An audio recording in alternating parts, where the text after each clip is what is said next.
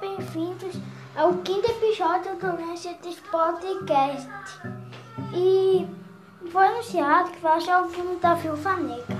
E o vilão do filme vai ser o treinador. E hoje eu falarei um pouco sobre o treinador. Olha, o poder do treinador é ter uns reflexos fotográficos, que é tipo assim.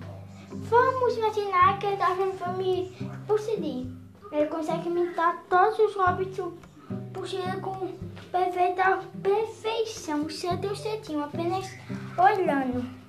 Aí também ele consegue imitar na velocidade, assim, olha. Vamos dizer que ele acelera o filme da luta do Pussy Vamos dizer, tipo, o filme, o, a parte da luta que ele vai ver vai durar só 7 segundos.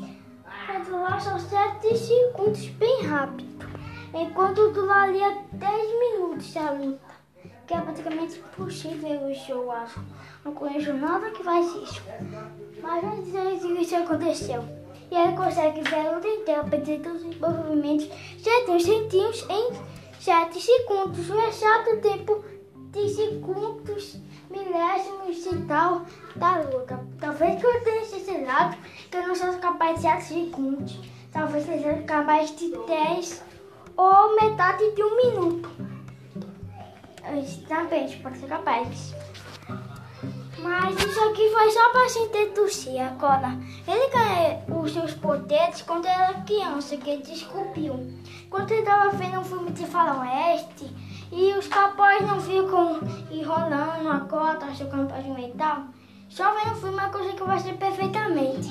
E ele também, ele, ele fica no estado.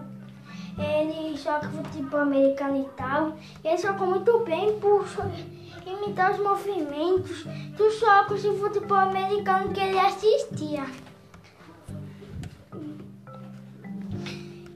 Ou seja, ele consegue é capaz de imitar qualquer movimento. Ele é o cara que mais já na Marvel, tá, na minha opinião. E nas outras, eu quem tá na frente dela, realmente.